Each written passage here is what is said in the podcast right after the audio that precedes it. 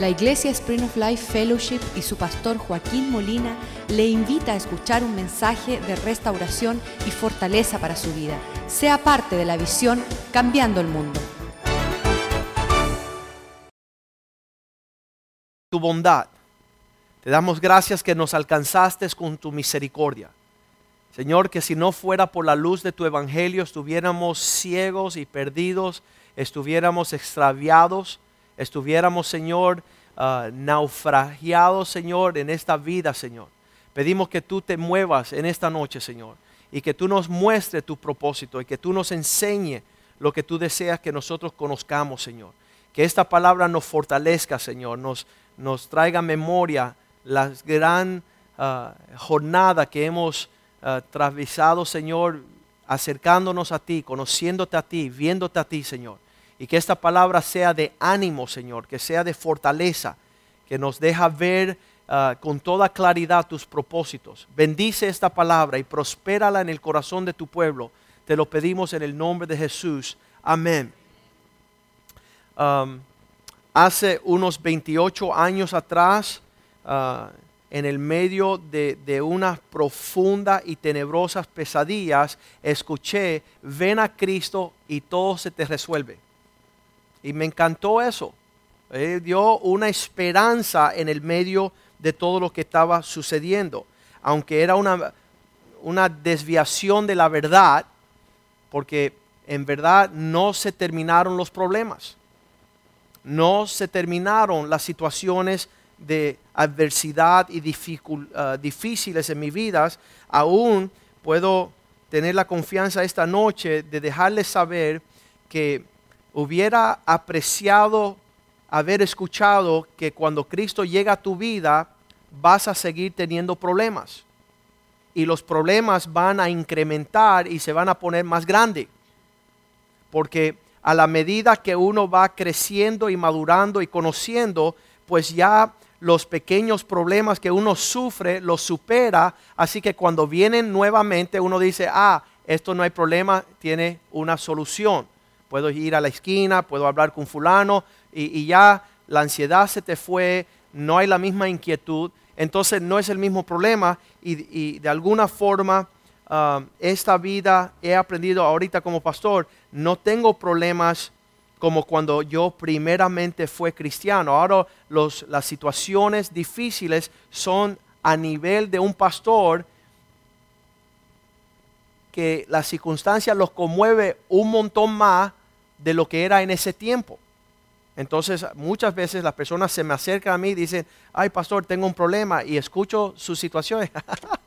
Eso no es un problema, eso es un chiste y se ponen hasta bravo. Este pastor no tiene, no tiene calor humano no puede apreciar. Y, es, igual, tú le dices a, José Rivera que tú tienes un catarro y se va a reír.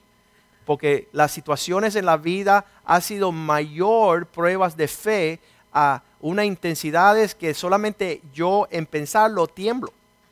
Pero ya él caminó esos valles, ya él fue a las profundidades de un trasplante, de, estar muerto, de resucitar, de, de vivir, de volar. Entonces todas estas cuestiones son iguales. Y, yo lo hubiera apreciado si alguien el principio me hubiera dicho, Joaquín, ven a Jesús, que Él te va a capacitar para que los problemas tú los pases por alto sin ningún tipo de molestia. Entonces muchas personas no aceptan eso. Y, yo tampoco aceptaba eso porque me he dado cuenta que en lo que ha incrementado mi fe, mi caminar, mi vida, ah, ya los problemitas o las situaciones no son ligeras y no son, ah, no son pasaderas, sino que vienen con más frecuencia, con más intensidad, con más tamaño y cada vez más requiere de mi persona confiar más en Dios y esperar más en Dios y, ver a Dios en una capacidad diferente a lo que yo no lo veía antes. Ahora, yo no sé qué palabra usted tiene. Hay algunas personas que ni siquiera le gustan, como esas personas que no quieren mencionar el nombre diablo porque piensan que ya eso es invocarlo ahí. Hay algunas personas que dicen, pastor, no hable de problemas. Porque si tú no hablas de problemas, entonces va y, pasamos calladito y no pasa nada. Pero yo no sé qué palabra usted tiene para esta situación que nosotros llamamos en inglés problem, un problema, uh, trouble, una tribulación.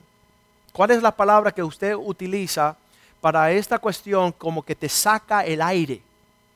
Una situación donde ya hay hasta falta de aire cuando acontece, donde los sentimientos son de, profundas um, temores que desconocemos ni es normal en nuestro, uh, nuestro sentido humano. Entonces, estas cosas producen dolor, producen una gran tristeza. Estos problemas como que ya, ya tu sonrisa se te elimina inmediatamente y llega al punto de doler y algo que podamos caracterizar como sufrimiento. Uno sufre. Um, puedes profundizar aún mayor y decir que como que te deshace. Es como algo que te cae encima y te hace pedazo. Y ya tú no tienes la forma de soportar, tú no tienes salida, tú no tienes respuesta. Es una, es una experiencia amarga, es un daño que nos viene encima. Las personas que, que han conocido problemas, como esa, esa, hay una canción americana, ah, una negrita que dice, nadie sabe los problemas que yo estoy viviendo. Nadie sabe las profundidades de los dolores, el quebranto, el daño que estoy sufriendo. Y las personas han tenido que llevar a decir, mira, ya vamos a categorizar todos los problemas, todas las tribulaciones, y ellos las reducen a una palabra. Y ellos dicen, esto es la maldad misma. Solo se puede categorizar como, como uh, evil, lo más malo, algo que, te roba la paz, te roba el gozo, te roba la alegría, las esperanzas se te esfuman. Y esto es una realidad diaria. Y les voy a decir algo, la Biblia dice que si los justos aún con dificultad se salvan, ¿qué de esas personas que no tienen la presencia, la esperanza, la, fe, que no tienen el Evangelio de Cristo? ¿Cómo ellos soportan el, el día? ¿Cómo soporta el enfrentar las dificultades? Como, mira, um, yo de verdad busqué a Cristo para eliminar todos mis problemas.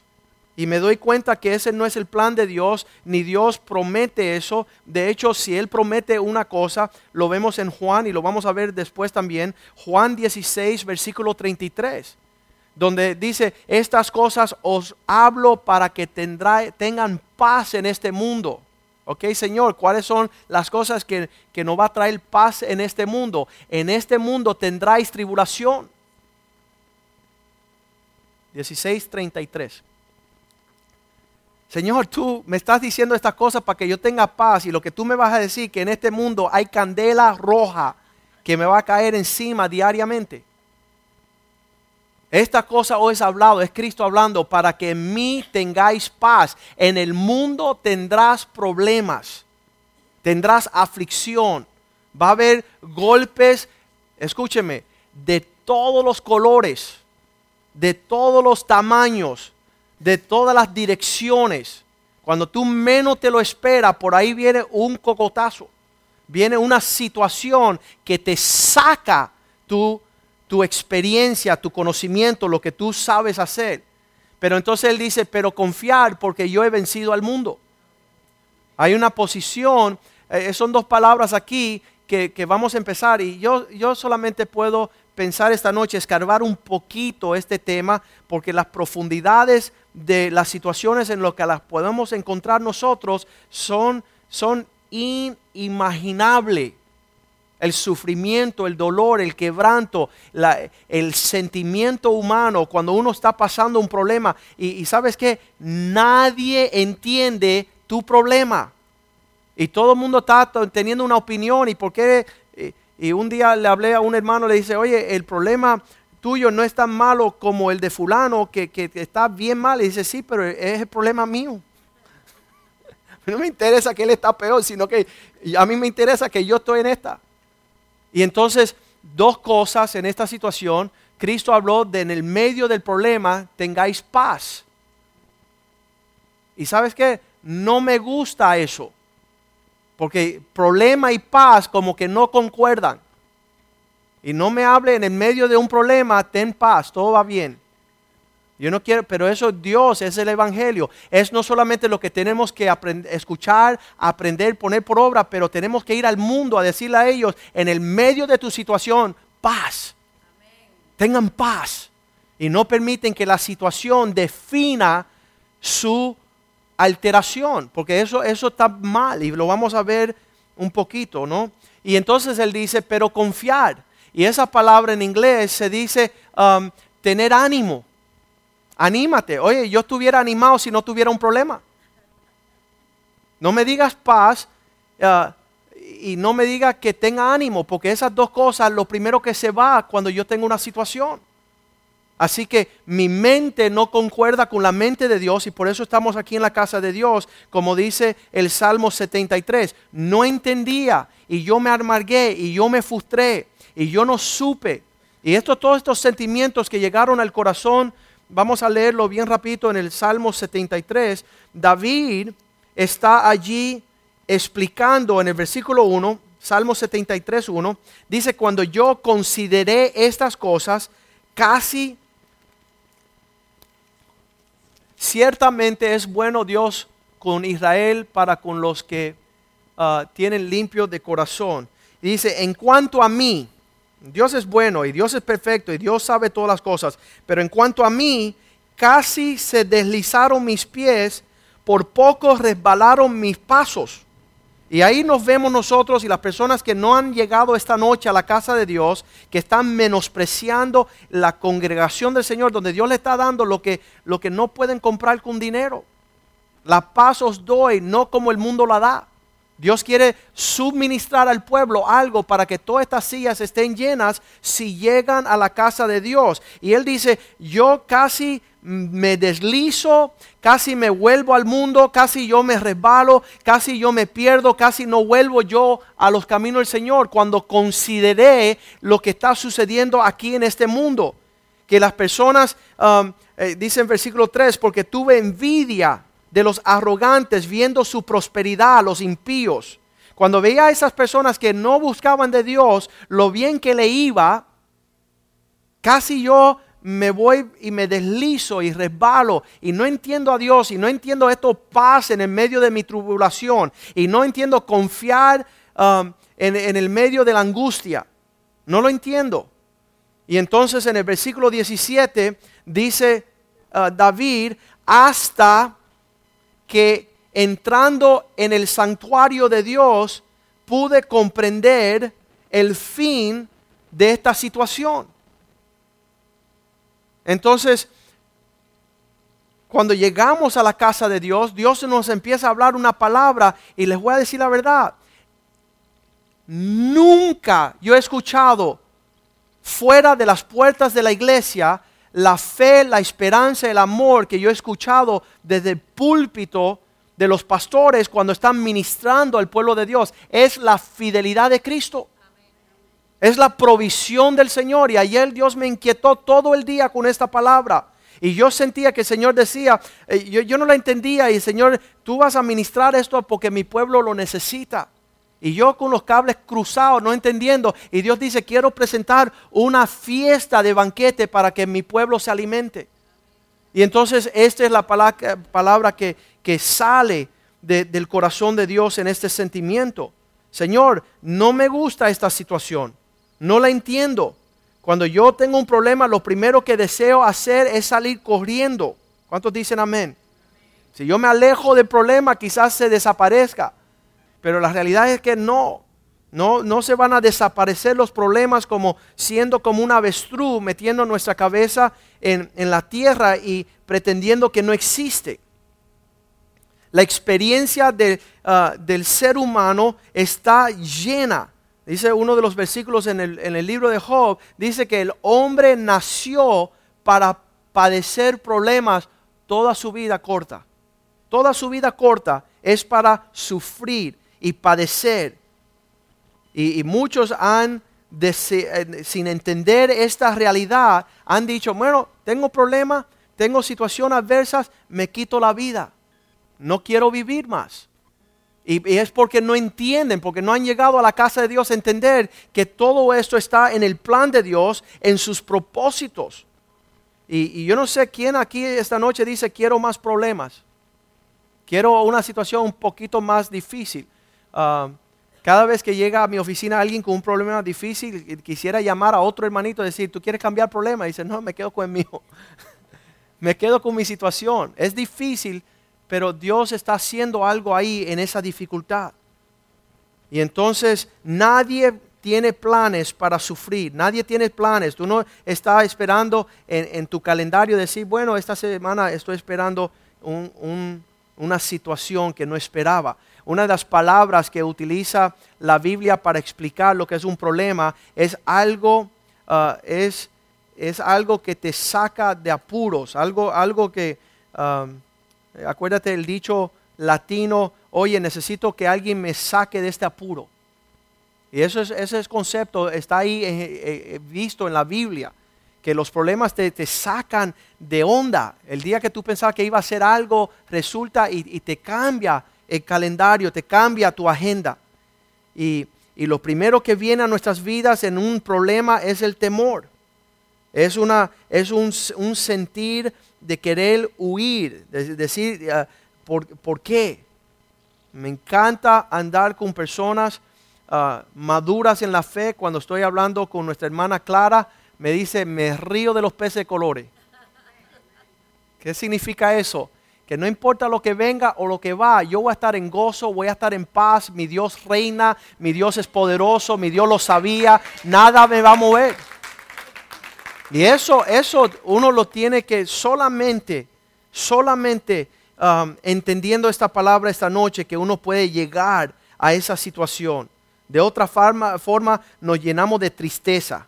Un problema te, tiene la capacidad de llenarte de tristeza. ¿Sabes lo que Dios te llamó? A regocijarte en el Señor siempre. Y otra vez digo regocijado.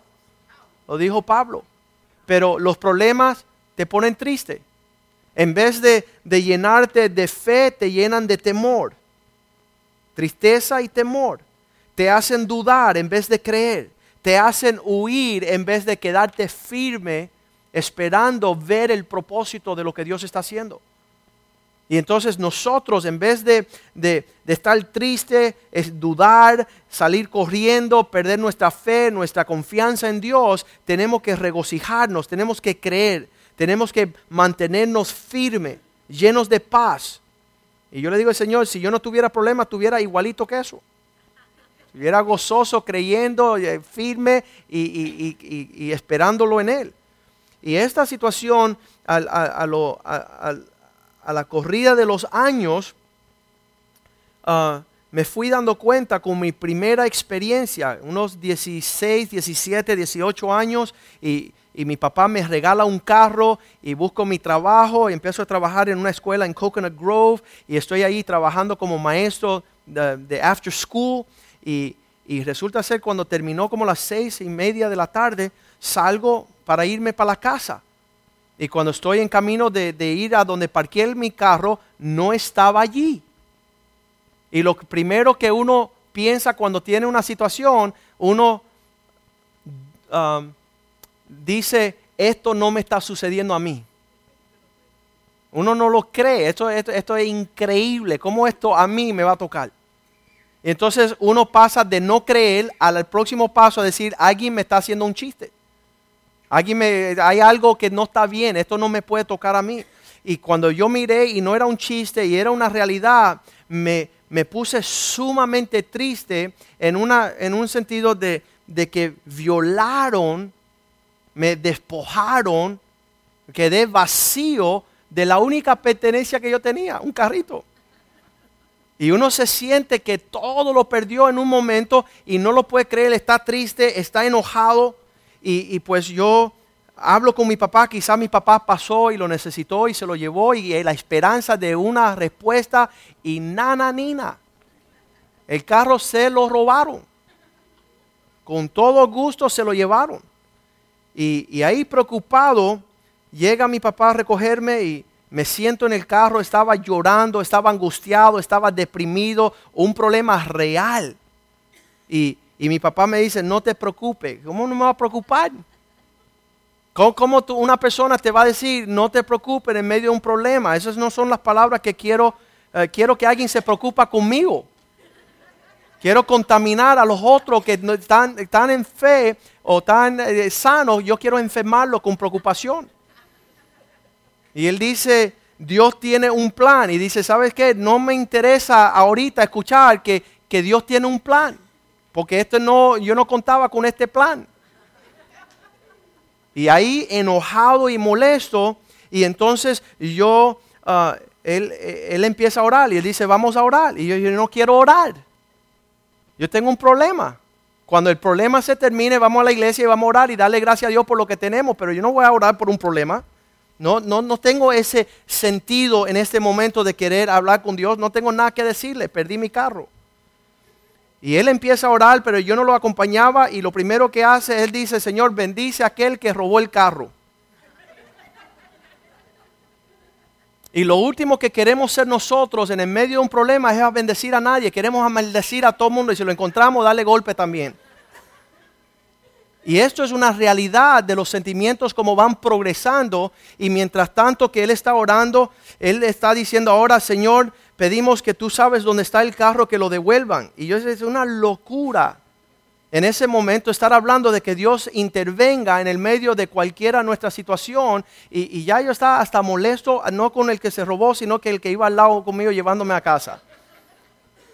Y resulta ser que después de estar orando y él diciendo, Señor, resuelve tú esta situación. Y yo decía, el Señor no resuelve un problema porque por eso estamos en el problema. ¿Cómo que de, ah, ok, deshace lo que está sucediendo? Y en ese momento que estábamos en esa situación, vemos un, un camión esto de grúas de flatbed donde va montado el carro encima y pasa el carro por mí o por al lado y yo lo estoy viendo y me dice, papá, mira tu carro ahí. Y el Señor parece que, nos lleva a estas situaciones y está como corriendo, está obrando algo en nuestro ser.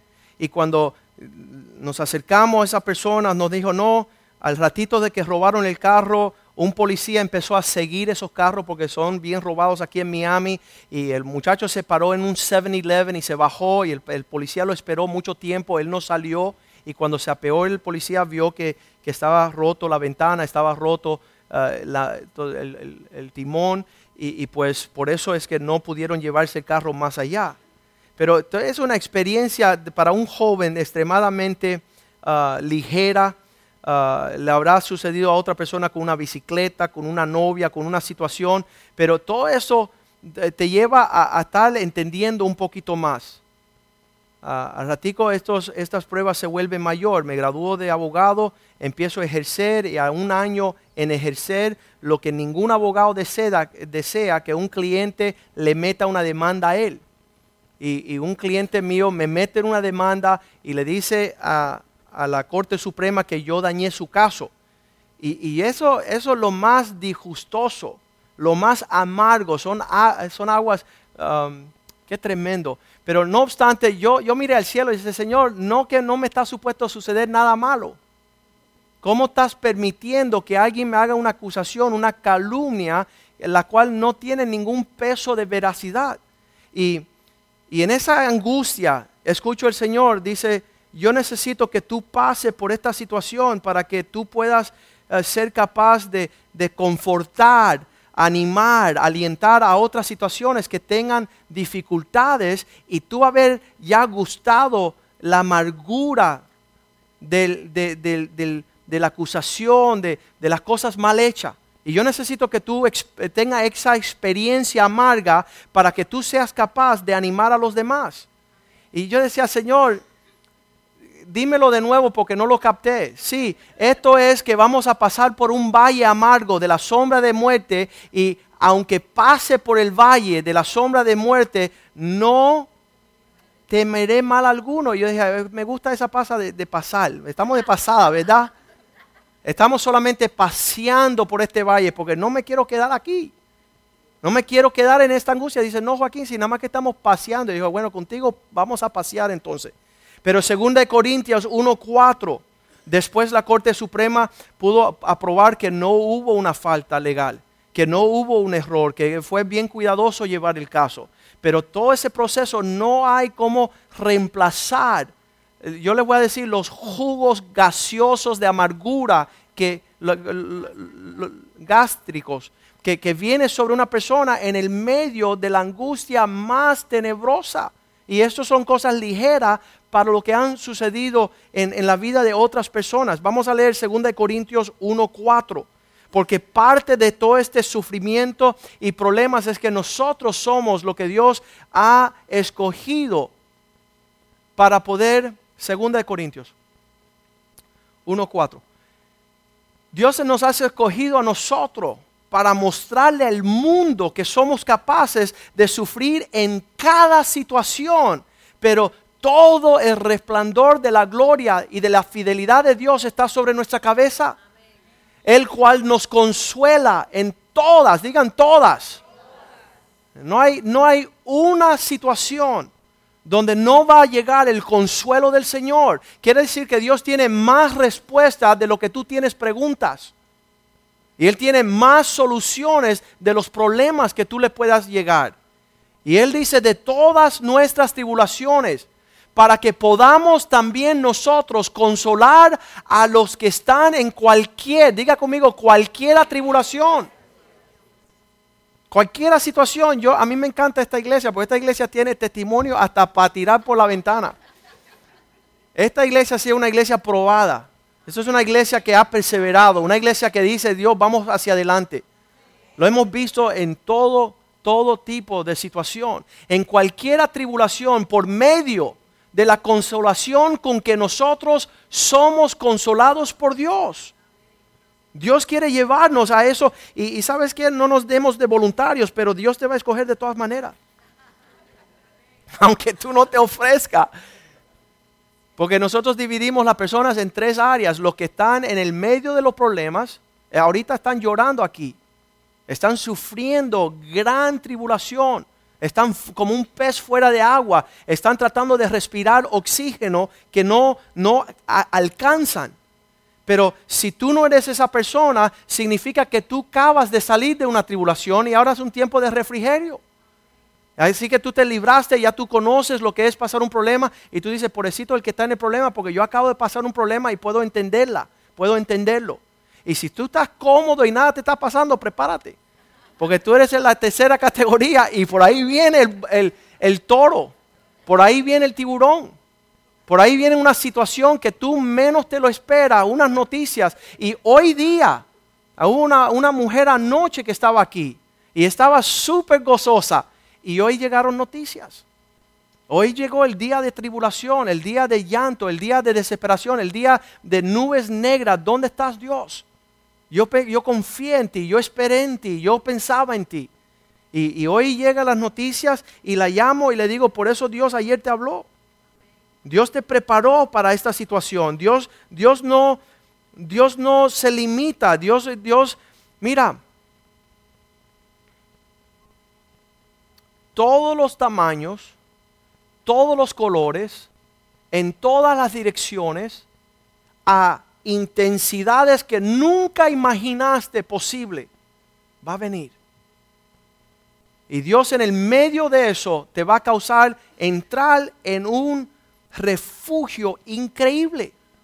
Me acuerdo hace como 10 años atrás me dio una piedra en el riñón y, yo les prometo que nunca yo he sido enfermizo ni he sufrido esta situación, pero cuando vino esta piedra al riñón, en esas primeras cuatro horas yo pensaba que yo iba a morir. Y yo decía, yo, yo, yo decía, Señor, es difícil lo que me dice tu palabra, que cuando entréis en diversas pruebas, tenerlo por sumo gozo. Esto no lo veo yo nada por aquí. Yo no veo la intensidad de este dolor como motivo para yo ahorita sonreírme. No lo veía. Y, pasaron una, dos horas, tres horas, cuatro horas y yo pensaba que iba a morir. Les prometo delante del Señor que las últimas cuatro horas yo le estaba pidiendo a Dios que me matara. Ya no pensaba que iba a morir, yo quería morir. Yo decía, me despido de todos, hasta luego, porque no soporto el nivel de dolor. Y, para mi humillación, cuando salió la piedra, era un granito de arena. Yo pensé que iba a salir, tú sabes, un- un- una piedra, tú sabes, digna de un macho así que aguanta dolor. Y no, fue, fue una chispe. Yo decía, ni hombre soy. Esto me humilló. Significa que los problemas vienen para mostrarte a ti que tú no sabes lo que estás haciendo. Y si tú quieres echarte como el gallito fino del Señor, Él te da un programa más grande para que tú tengas que decir, Señor, espero en ti. Confío en ti, ya no sé quién llamar ni dónde ir. Así que no seamos muy hábiles en tratar de, de esquivar los problemas, porque Dios viene para hacer una obra en nosotros. Y esa, esa obra va a ser tremenda. Lo, tercero que me sucedió hace 10 años atrás, en, en- un pleno día de gozo, de alegría, unos ataques de pánico, de ansiedad que nunca yo había soportado en toda mi vida. Y- y no sé si usted conoce personas que sufren de eso, pero por nueve meses estaba yo en, una tortura y ya yo lo había señalado. Esto es una- un mensajero de Satanás que me está bofeteando porque me está robando la paz. Es un ataque de ansiedad, de, de- de- de algo raro que nunca había yo soportado. Un, algo bien, es una plaga. Yo lo veía como un demonio que me perseguía por nueve meses. Hasta que un día finalmente estoy en mi cama, estoy padeciendo esta situación, estoy sufriendo todo este proceso. Yo no tenía ni preocupación. el, médico, amigo de la familia, no Joaquín, es que tú vives una vida muy agitada. Y yo dije, yo no vivo nada agitado, si yo no tengo que, de qué preocuparme. Yo estoy en Cristo. Pero esa tortura, eh, me empezaron a querer dar medicina, a querer resolver esa situación. Las medicinas me hacían más, más movimiento, mo- medicinas que uno ni necesita, pero está en el medio del dolor, en la angustia.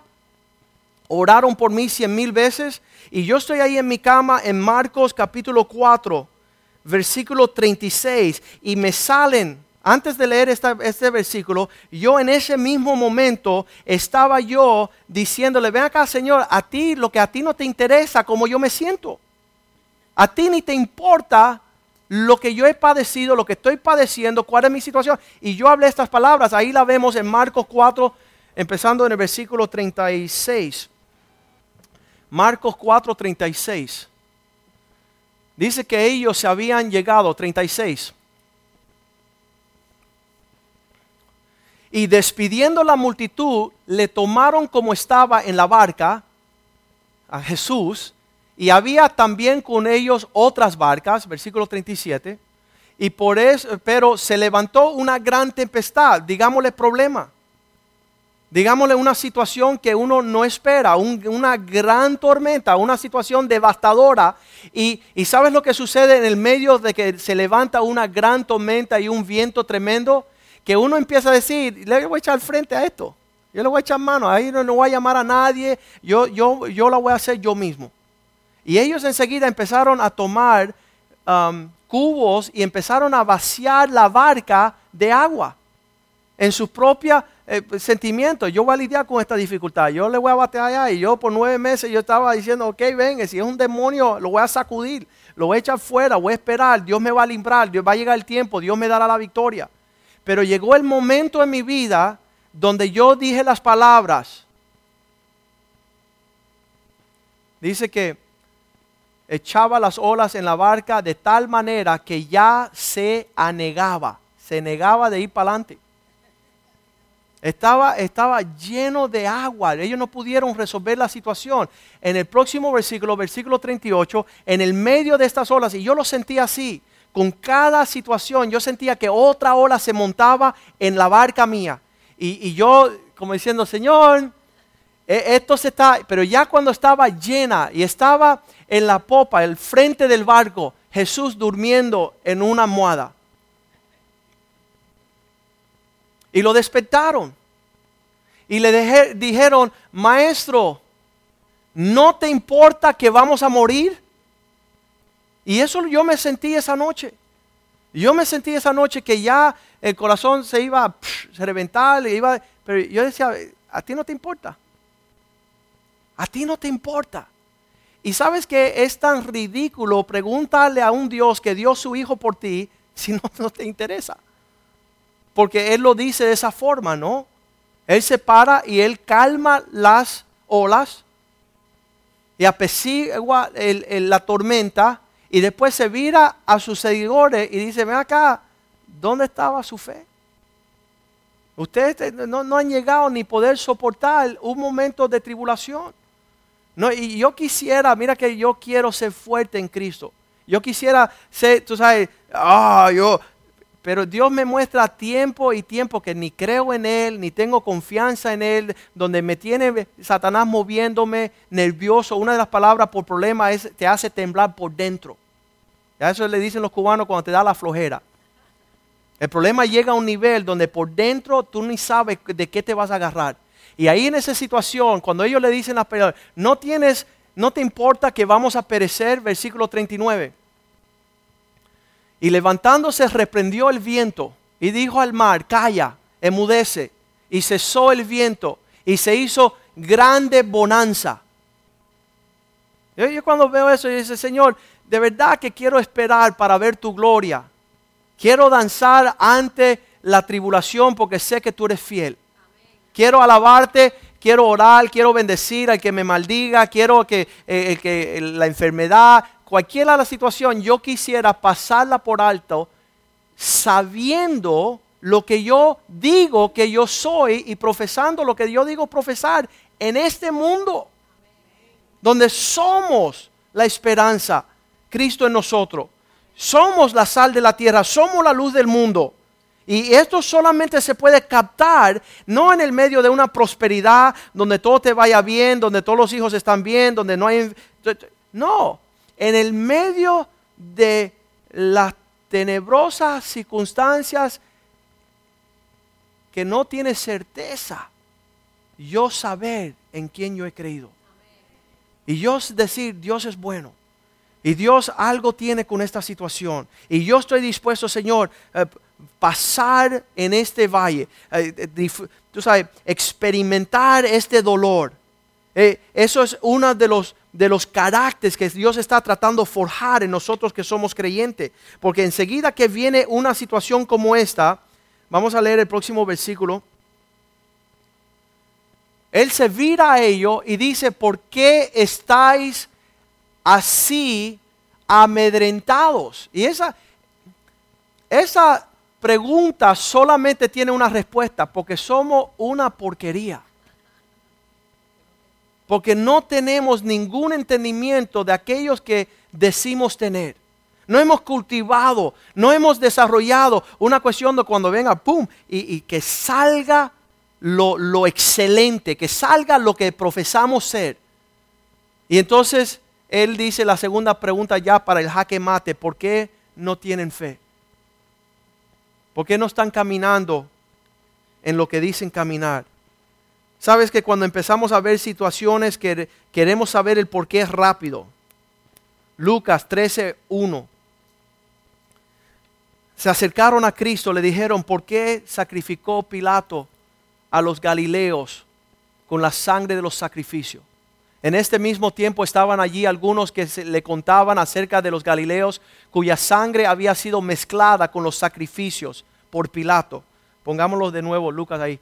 Dice acerca de los galileos cuya sangre Pilato había mezclado con sacrificios de ellos. El versículo 2 le dice, ah, respondió Jesús, ¿pensáis que estos galileos porque padecieron, tuvieron estos problemas y eran porque eran más pecadores que todos los galileos? La respuesta es no. El problema les toca a cualquiera en cualquier momento, por cualquier situación. Y nosotros siempre queremos estar, eso le pasó a fulano porque, y sabes qué, no, aparejo. Vienen estas situaciones en nuestras vidas. Y en el versículo 3 él dice, si no tienen cuidados ustedes, si no arreglan el campo, si no arreglan la mirada, el caminar, el transcurso, todos pereceráis igualmente. Vendrán situaciones que nos sacarán de nuestro de nuestro, nuestra, eh, nuestra firmeza. En el próximo versículo, versículo 4, él dice, y de aquellos que le cayó la torre de Siloé y los mató, ¿pensáis que eran culpables todos esos hombres que habitaban en Jerusalén? ¿Que eran más culpables? Y la respuesta es no. Los problemas vienen de todos colores, de todo tipo, para todas las personas, a cada momento. Y entonces él vuelve y repite, versículo 5. En esta situación, les digo no. Antes, si no os arrepentís, si no arreglan su caminar, si no arreglan su mirada, todos perecerán igualmente.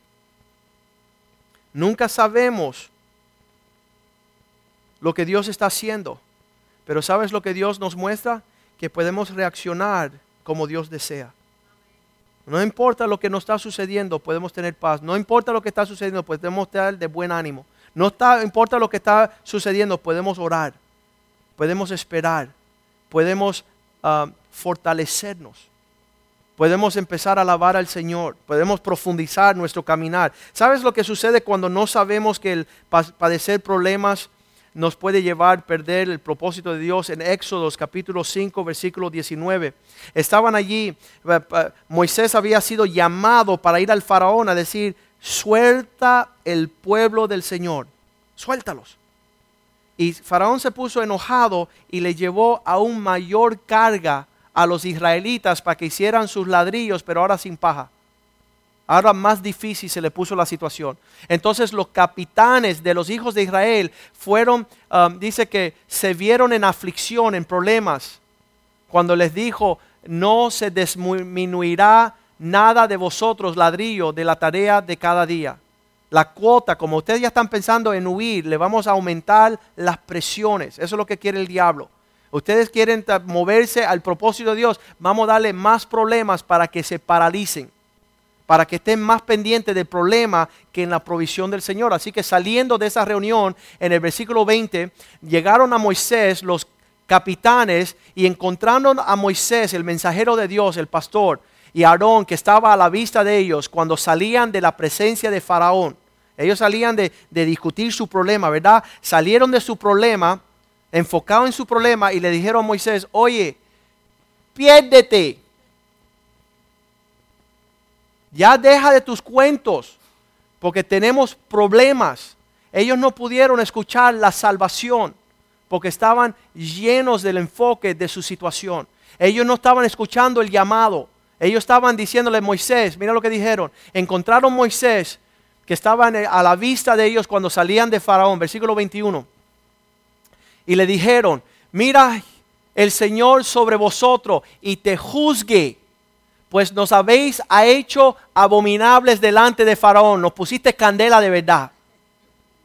Pastor, desde que nos hablaste de problemas, ahí ha venido un torrente de problemas. Piérdate. Y de sus siervos poniéndole a ellos espada en mano, en mano para que nos mate. Ya esto se hizo, es como agarrar una, una, un nido de abejas y, sabes, sacudirlo y salen mandados hacia ti. Y tú dices, oye, ¿qué? Piérdete.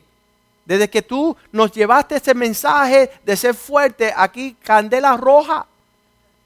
Y Moisés, en vez de decirle a ellos, oye necio, yo no fui el que le aparecí en el desierto, ni me hablé. Dios os ama, ha visto su aflicción y les quiere salvar, redimir, sacar a una tierra prometida. Este problema surge para sacarte a un mejor lugar.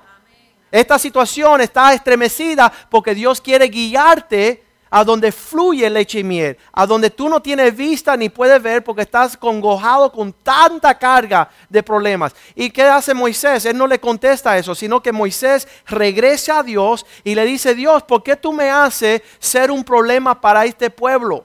Versículo 22. Entonces Moisés se volvió a Dios y dijo, Señor, ¿por qué afliges a este pueblo? Y peor todavía, ¿por qué me enviaste a mí para hacerlo? Y muchas veces yo me siento esa situación. Que uno está hablándole a una situación, a, un hermanito que llegó aquí hace años, el hermano de Karina. Dice, pastor, mira esta situación difícil que tengo, no tengo trabajo, no tengo licencia, no tengo visa, no tengo nada. Y le digo, vuelve a tu país. Se puso bravo y se fue para otra iglesia. El pastor le está firmando mentira los papeles para que llegue a este país. Y muchas veces los problemas llevan a torcer hasta los pastores, llevan a torcer el consejo del papá, llega hasta que las mamás le digan mentira a su esposo. Yo sé que aquí no, pero por allá afuera, en algún lugar. Los problemas nos llevan a hacer cosas que nunca hubiéramos hecho. Y ahí Moisés le está diciendo, Señor, ¿por qué tú me fastidias a mí para ir a fastidiar a este pueblo? Pero la respuesta es que Dios tenía un propósito. Dios tenía un plan. Cuando Pilato quiso matar a Jesús, él dice, tú nada me puedes hacer a menos que papá Dios te lo permita. Y él no se movió aterradamente a negar lo que Dios lo había llamado. Y entonces muchas veces vemos esta situación en nuestras vidas. Seguimos y dice la palabra de Dios en primera de Pedro 1:7 que todas estas situaciones vienen en formas variadas como un fuego que está preparando, puliendo, llevando al oro a ser más genuino.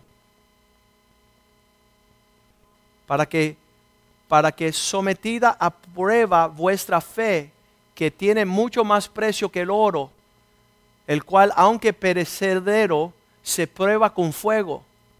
¿Para qué? Para que exista un pueblo, una persona, una situación verdaderamente genuina. Para que esta situación lleva alabanza, gloria, honra, cuando vemos el propósito en Cristo Jesús.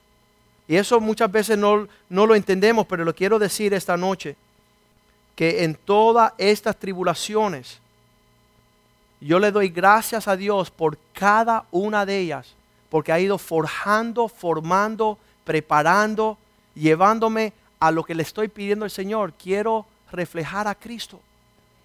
Quiero que mi vida sea una realidad. Y, solamente puede suceder.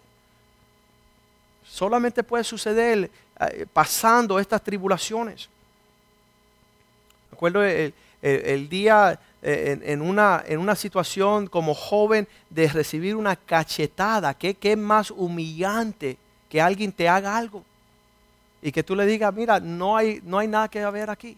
No va a haber una retaliación, no va a haber una venganza. y te miran como locos. Santiago 1, versículo 2. Santiago era otro. Vemos ahí Pedro que decía que estas pruebas iban a perfeccionarnos y ahora viene Santiago, otro seguidor de Cristo. Y él puede escribir de cien mil maravillas. Y él decide comenzar su carta en el libro de Santiago, capítulo 1.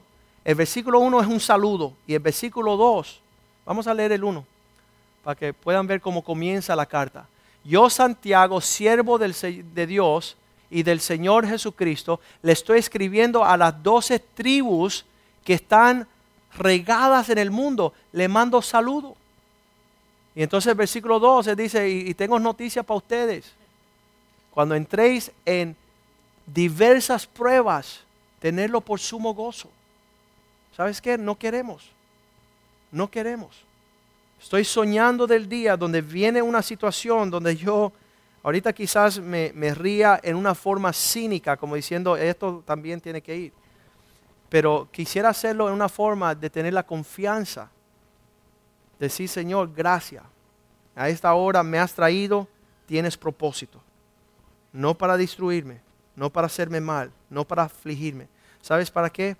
Para ser mejor cristiano, mejor esposo, mejor esposa, tener compasión. El año pasado cuando empezamos a padecer toda esta cuestión del azúcar y, la vista y todo esto, ¿sabes que Yo no miraba a los enfermos. Yo no tenía la compasión de una persona enferma hasta que uno empieza a padecer enfermedades. Y Dios te lleva a tener ya, puedes ver con lentes diferentes el sufrimiento humano. Y fuera de eso nunca lo alcanzamos. Entonces Dios quiere estar perfeccionándonos en todas las áreas. En Romanos 15, 4 dice, estas cosas están escritas. Le doy gracias a Dios por la palabra de Dios. ¿Dónde rayos se hubiera metido Joaquín Molina sin la Biblia? Con tantas preguntas, tanta, tanto dolor, tanta angustia. Y le doy gracias que en la palabra de Dios tenemos la provisión que hemos compartido en esta noche. Que no es un cuento religioso, es una realidad vivida es una vivencia. Dice, por la, por, porque las cosas que se escribieron antes, estas cosas que estamos leyendo esta noche, para nuestra enseñanza se escribieron. Puedo considerar en el medio de una, una, un dolor torrente, decir, ok, estoy supuesto a estar gozoso porque la Biblia así me lo manda. Pero Señor, esto es difícil, pero yo quiero vivir lo que la Biblia manda. No quiero andar ah, en un desespero, sin aliento, sin saber qué hacer, sin consejo. Dice, estas cosas fueron escritas para nuestras enseñanzas, se escribieron. Para, ¿Con qué fin? Para que pudiéramos tener paciencia y que las escrituras nos dé consuelo para que tengamos esperanza. Por eso está escrito. Y muchas veces queremos acusar a ver por dónde viene, si viene por Dios el problema, si viene por el diablo, si es la carne, si es mi esposa, ¿a quién reprendo? ¿A un enemigo en el trabajo, la economía, los políticos, los partidos políticos? Obama, Bush, ¿a quién le echamos la culpa? Están allí reunidos en Wall Street, los ocupadores de Wall Street, echándole responsabilidad a todo el mundo, menos entender esta palabra. Primera de Pedro 1.6. Primera de Pedro 1.6. En lo cual vosotros os alegráis, aunque por ahora un poco de tiempo, diga conmigo poco de tiempo. ¿Cómo dice el dicho cubano? No hay mal que dure 100 años ni cuerpo que lo, que lo viva, ¿verdad? Entonces, mira, lo que vaya a suceder, como vaya a suceder, es un poco de tiempo. Comparado a lo demás, si es necesario y tengáis que ser afligidos, diga conmigo, en diversas pruebas. Eso significa en todos los colores. ¿Dónde necesitas tú que Dios te mueva y Dios te va a mover y no te esconda? No nos gusta cuando viene a tocar, ¿quién es? Un problemita. Vendrá de todas las... Eh, eh, ¿Sabes qué? Me maravilla en la forma que uno dice, ven acá, cuéntame un poquito de tu problema, a ver si de alguna forma tú tienes respuesta. Y el problema está casi idéntico, pero es una cosa que fue especial para ti. Y tú te estás, tratas de sacudir, pero es, es el virus que existe, dice, ataca solamente uno en 50 billones de personas, y ese uno eres tú. Para que tú no te confundas que fue, mira, un trajecito estilado para una situación para estrecharte, para madurarte. Para, que tú, seas, tú sepas que es un Dios que, que tiene algo contigo. Y es algo particular. Yo me maravillo. Me maravillo. La situación que tenemos ahora con el cuñado mío que se lo llevaron preso y, y lo acusaron de un cargo que en toda la historia del Internal Revenue Service nunca se han llevado nadie preso por eso. Y, él dice, oye, desde que empezó el Internal Revenue, nunca o te meten una multa, o te suspenden, o te cierran. Eso es lo que hacen. Pero a él preso. ¿Por qué? Porque Dios sabe lo que es bueno. Dios tiene propósito en todo. Y en todo Dios se va a glorificar. Y Dios tiene los tiempos y tiene las sazones. Y es maravilloso ver esta situación. ¿Sabes lo que podemos confiar? Hebreos 4:15. Que no tenemos un sumo sacerdote el cual está por encima sin sufrir esta cosa. Si no dice la Biblia, Hebreos 4:15, dice, porque no tenemos un sumo sacerdote, hablando de Cristo, que no puede compadecerse de nuestra debilidad, de nuestro problema, sino que fue probado en todo Tuvo situaciones adversas a el color, la medida, la intensidad, lo que tú quieras, Cristo lo sufrió. Y ahí hay consolación en que Él fue probado en todo según nuestra semejanza, pero no lo hizo como ocasión de pecar, de desviarse, de justificar el apartarse del Señor. Isaías 53.3 le dicen que Él es un varón experimentado en dolores y en quebranto. ¿Sabes qué? Cuando una persona te llega y te cuenta su tragedia y tú con la paz puedes decir, ¿sabes qué? Te entiendo. Sé, lo que es perder un hijo, sé lo que es perder una hija, sé lo que es sufrir. Eh, aquí en esta congregación tenemos la familia Gill, que para nosotros es un tesoro de la gracia del Señor. En una noche, hace ocho años atrás, sale la mamá, el papá y el hermano mayor y mueren en un accidente de carro, de, automóvil. En una noche así, tres vidas, ¡fum!, esfuminadas, exterminadas. No, no he conocido una tragedia humana más más poderosa en ese sentido. Y ver que no hay psiquiatra, que no hay pastilla, que hay una paz, que pueden soportar una familia, que Cristo, la gloria de Dios, el poder de Dios. Entonces ahí Isaías 53.3, uno de los nombres dado a Jesús y es nuestro carácter, queremos ser como Jesús, nosotros tenemos que decir, uh, tú sabes que muchas veces dice 53.3, Isaías 53.3, que nosotros podemos decir, entiendo, yo percibo lo que te está sucediendo. Dice, despreciado, desechado entre los hombres, varón de dolores, experimentado en problemas, quebrantos. Y como que escondimos de él nuestro rostro, fue menospreciado y no lo estimamos, no le dimos entendimiento a lo que estaba sucediendo.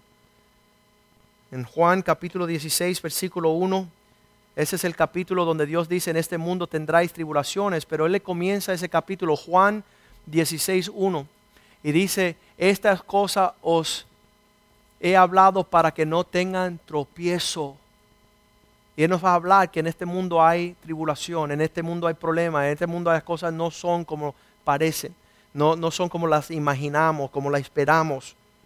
Y nosotros tenemos que decir, Señor, déjame caminar en ese entendimiento. Todo el mundo puede en una forma u otra empezar a juzgar estas situaciones cuando uno no está en media de ella. Si vamos para el libro de Job, capítulo 4, vemos a Job allí. Y, se sabe que esto es un problema, este es un hombre sin problemas, un hombre justo, un hombre que no andaba según la maldad, no, había sembrado maldad, no había cosechado maldad. Y viene en un día y pierde todas sus pertenencias, todos sus hijos, tiene su familia, sus enfermedades, todo le viene el mismo día. Y allá en uh, Job 4, versículo 2, se acercan sus amigos y le dicen, ah, solo queremos hacerte una, unas preguntitas aquí en el medio de tu problema. Si tratamos de hablarte unas preguntas, ¿te vas a molestar? Pero ¿quién se puede detener de tener que decirte a ti unas cuantas cosas? Porque nunca te vimos en problema y ahora estás en problema. Y le dicen en el versículo 3, qué fácil es juzgar una situación. He aquí, tú enseñabas a muchos y fortalecías manos débiles. Tú siempre tenías el consejo para todo el mundo. Tú eras el bárbaro de la película, tú tenías una respuesta para todo el mundo porque tú no tenías problema. Todo te era fácil, todo era bendecido. Versículo 4. Al que tropezaba, enderezabas tus palabras y esforzaba las rodillas del que caía. Tú siempre tenías un consejo. Versículo 5. Ah, Mas ahora que el mal ha venido sobre ti y te desalientas, y cuando ha llegado hasta ti y cuando ha llegado hasta ti, te turbas. Ahora que te toca a ti, ahora tú estás deshecho. Ahora se te fueron las palabras.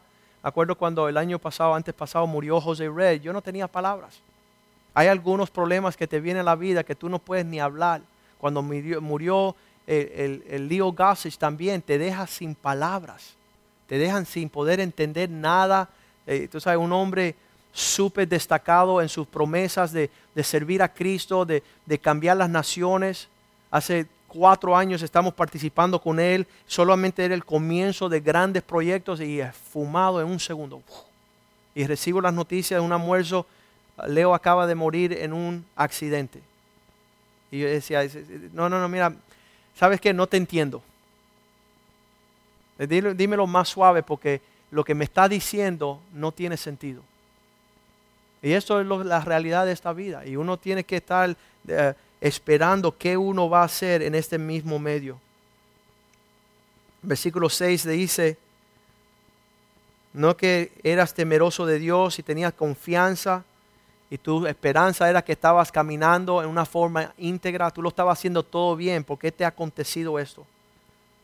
Y en versículo 7 dice, piénsalo bien, que tú siendo inocente, quien siendo inocente, quien no teniendo culpa le sucede algo mal, tiene problema. Recapacita ahora, quien no teniendo responsabilidad ha sufrido un problema, en donde han sido destruidos. Me acuerdo tener un problema y tener una persona parada delante de mí diciendo, oye, dime lo que hiciste. Yo no hice nada. No, no, no, algo hiciste, porque si no, no. Mira, nada que ver. Porque piensan muchas veces que sufrir un problema es a, resultado de haber hecho algo mal hecho. Y sabes qué, lo único que, y les puedo decir, que yo se lo digo al, cuñado mío, a todos, un día usted le va a dar gracias por la profundidad de dolores que han sufrido, porque esas lágrimas se tornarán en estanques de provisión para muchos. Muchas veces no entendemos eso y vivimos la vida amargada, vivimos resentidos, vivimos cuestionando el amor de Dios cuando Él nos dio un gran ministerio.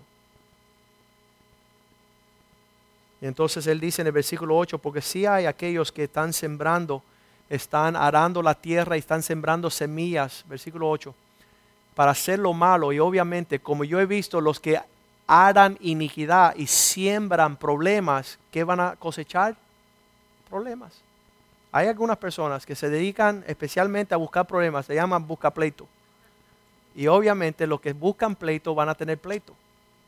Eso no estamos hablando de eso. Pero sí estamos hablando que es necesario en esta vida padecer a esos niveles.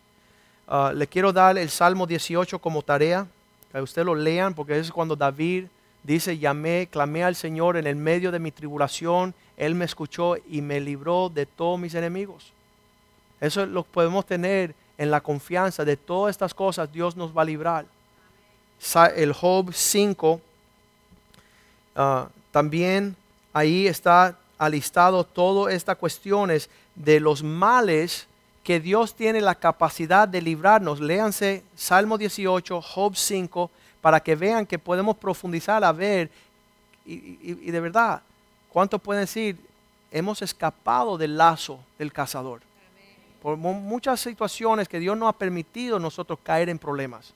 Y Dios nos ha librado y Dios no, nos, nos, de alguna forma nos dirige en ese sentido. Y Job está haciendo un recuento de todo lo que Dios le había librado. En el versículo, estamos leyendo um, Job 5.8. Dice, pasando, Job 5.8. Dice, ciertamente yo buscaré al Señor y encomendaré a Él mi causa. Señor, ¿qué hay en esta situación?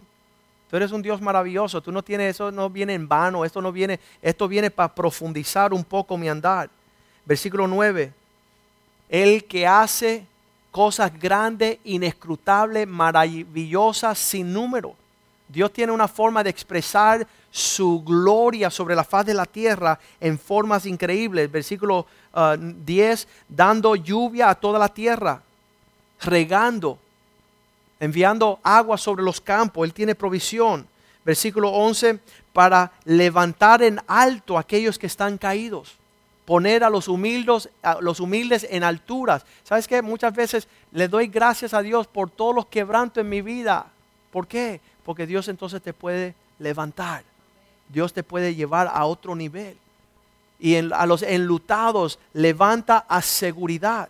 Que nuestra confianza no sea nuestro trabajo, que no sea nuestro dinero, que no sea nuestra capacidad de saber, de andar. Que Dios sea el que todo en todo nos sostiene. El que en, todas las situaciones Él nos lleva hacia adelante, aún no mereciéndole. Dice el versículo 12, aquellos que se piensan listos, Él frustra los pensamientos de los astutos para que sus manos no hagan nada. Esos son los que están tratando de, evitar la situación, están tratando de manipular para no sufrir problemas. ¿Sabes qué? Más grande tiene que ser el problema. Tú, no te puedes llevar a, a, un sufrimiento, un problema porque lo resolviste, Dios lo engrandecerá. El versículo 13 dice, Él coge al sabio en su propia astucia. Frustra los diseños de los perversos, los que están tratando de evitar esta vida, este quebranto. Entonces, en toda esta cuestión, vemos que aunque viene el, problema en el versículo 18, aunque Dios permite el problema, Él también, porque Él es el quien hace la llaga, pero también la vendará. Él hiere, pero sus manos la, cura, la, curan. Dios, aún en el medio de esta situación, Él causa el problema y yo lo veo y Dios trae la solución. Él permite el problema, en otras palabras. Versículo Vamos a terminar con el versículo 19. Él rescata de seis problemas. En la séptima no te tocará ningún problema. Él te libra de seis y de siete estás librado de la perfección de todos problemas. Así que vamos en ese sentido, ponernos de pie en esta, en esta noche y espero que tengan un mejor entendimiento de dónde estamos, quiénes somos, qué Dios exige. Ah, eh, allá en Juan 19.1 dice, ¿y este por qué nació ciego? ¿Habrá pecado él o su mamá o su papá? Dice nadie, sino que yo quiero mostrar mi gloria. Yo quiero mostrar mi, la plenitud de mi bendición. Y entonces para ser una iglesia sana, nosotros tenemos que decir, Señor, perdónanos porque no entendí. Como dijo Job al final de su vida, de oídos te había escuchado, que tú eras malo, que tú esto, que tú no existes y todo eso. Pero ahora, hoy mis ojos te ven. Entonces hoy vemos más acerca el corazón de Dios. Y podemos decir, Señor, confío en tu mano, quiero ser manso, quiero permitir que tú moldee, que tú forme un instrumento en tus manos que es capaz de ser una bendición en este mundo. Aún el faraón, dice la palabra en Romanos 9, 17, aún faraón levanté para mostrar mi poder. Así que no era Moisés, no había endurecido, eh, aún el faraón, Romanos 9, 17, dice, porque está escrito de esta forma. Romanos 9, 17. Porque la escritura dice, a Faraón, para esto mismo te he levantado, para mostrar en ti mi poder y para que mi nombre sea anunciado por toda la tierra. Qué lindo es escuchar los testimonios de las sanidades, de los dolores, de los problemas que Cristo ha resuelto. Qué lindo escuchar que toda la gloria sea para Él. Ayer estábamos pensando en toda esta cuestión y vino a la mente una canción que escribió Juan Luis Guerras. Y él es un dominicano que se especializó en la música merengue y aún en las fiestas, en las alegrías, él necesitó a Cristo también. Y él se entregó a Cristo y ahora está escribiendo un montón de canciones cristianas. Y él acaba de escribir una canción que dice, en el cielo no hay hospital y eso a mí me trae gozo, porque ya yo estoy cansado de, escuchar de enfermedades, de estar enfermo. yo, ya quiero llegar a ese lugar donde ni enfermedad, ni lágrima, ni tristeza será nuestro medio ambiente. Y nosotros, yo quiero llegar al, al nivel o llegar al crecimiento, a la madurez, de gozarme a pesar de los problemas, de alegrarme a pesar de las dificultades, de tener la paz de Dios, de no estar en apuros, de, de recostarme en, en uh, los hombros del Señor, esperar en Él, ver su, su maravilla, sus milagros, sus bondades. Aún en edad avanzada, en vez de estar mirando, yo tengo un amigo mío, le anunciaron que tenía una enfermedad, volvió a su bufete de abogados y se pegó un tiro. Y yo por 10 años le estuve hablando del Señor, pero él nunca tuvo oídos para escuchar. Y cuando llegó el día de su tribulación, en vez de abrazar su dolor y su enfermedad y su dificultad y venir a Cristo, el hombre se fue y se pegó un tiro. Le dicen a la hija de Billy Graham, ahora que tu papá después de predicar tanto está enfermo, ¿no te da resentimiento que Dios no es fiel? Y ella contestó, no, Dios sí es fiel porque el dolor y el sufrimiento causa que mi papá después de tantos logros se acerque más a Dios. Es una respuesta de un cristiano. Los problemas no vienen a vencernos porque Romanos 8:37 dice, sabemos que somos más que vencedores en Cristo Jesús. En todas estas cosas somos más que vencedores. No sé si allá atrás tienen el video de Juan Luis Guerra preparado, pero si usted puede, a pesar de su situación, su dificultad, ¿sí? Vamos a poner el video de Juan Luis Guerra. Voy a orar primero y nos despedimos con esta canción. Y usted, por favor, salga de la casa de Dios danzando. Salga zapeteando, de alguna forma haga un movimiento diciendo, Dios me habló esta noche. Amén. Padre, te damos gracias por tu bendición sobre nuestras vidas. Sabemos, Señor, que es un remanente los que se acercan a escuchar tu voz. Y por eso tenemos, por eso tenemos fe, por eso tenemos esperanza y por eso tu amor en nosotros se incrementa, Señor. Queremos decirte que te amamos, te necesitamos, Señor. Te damos gracias por este bálsamo esta noche, este manto de alegría, Señor, que levanta la pesadilla de la angustia, Señor, del espíritu angustiador, oh Dios. Bendice a tu pueblo, prospéralo, Señor. Que ellos puedan ser más que vencedores, Señor. Que ellos puedan, Señor, lanzarse y vencer todas estas situaciones adversas, difíciles, Señor. Y que ellos se puedan levantar mañana con la esperanza de ver tu fidelidad, Señor. Y te damos gracias por esta noche en el nombre de Jesús. El pueblo de Dios dice, amén. Vamos a escuchar este video.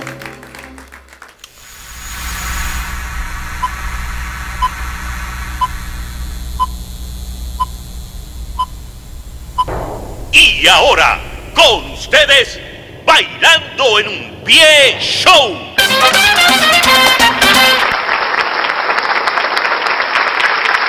Buenas noches, damas y caballeros. Bienvenidos a Bailando en un Pie Show.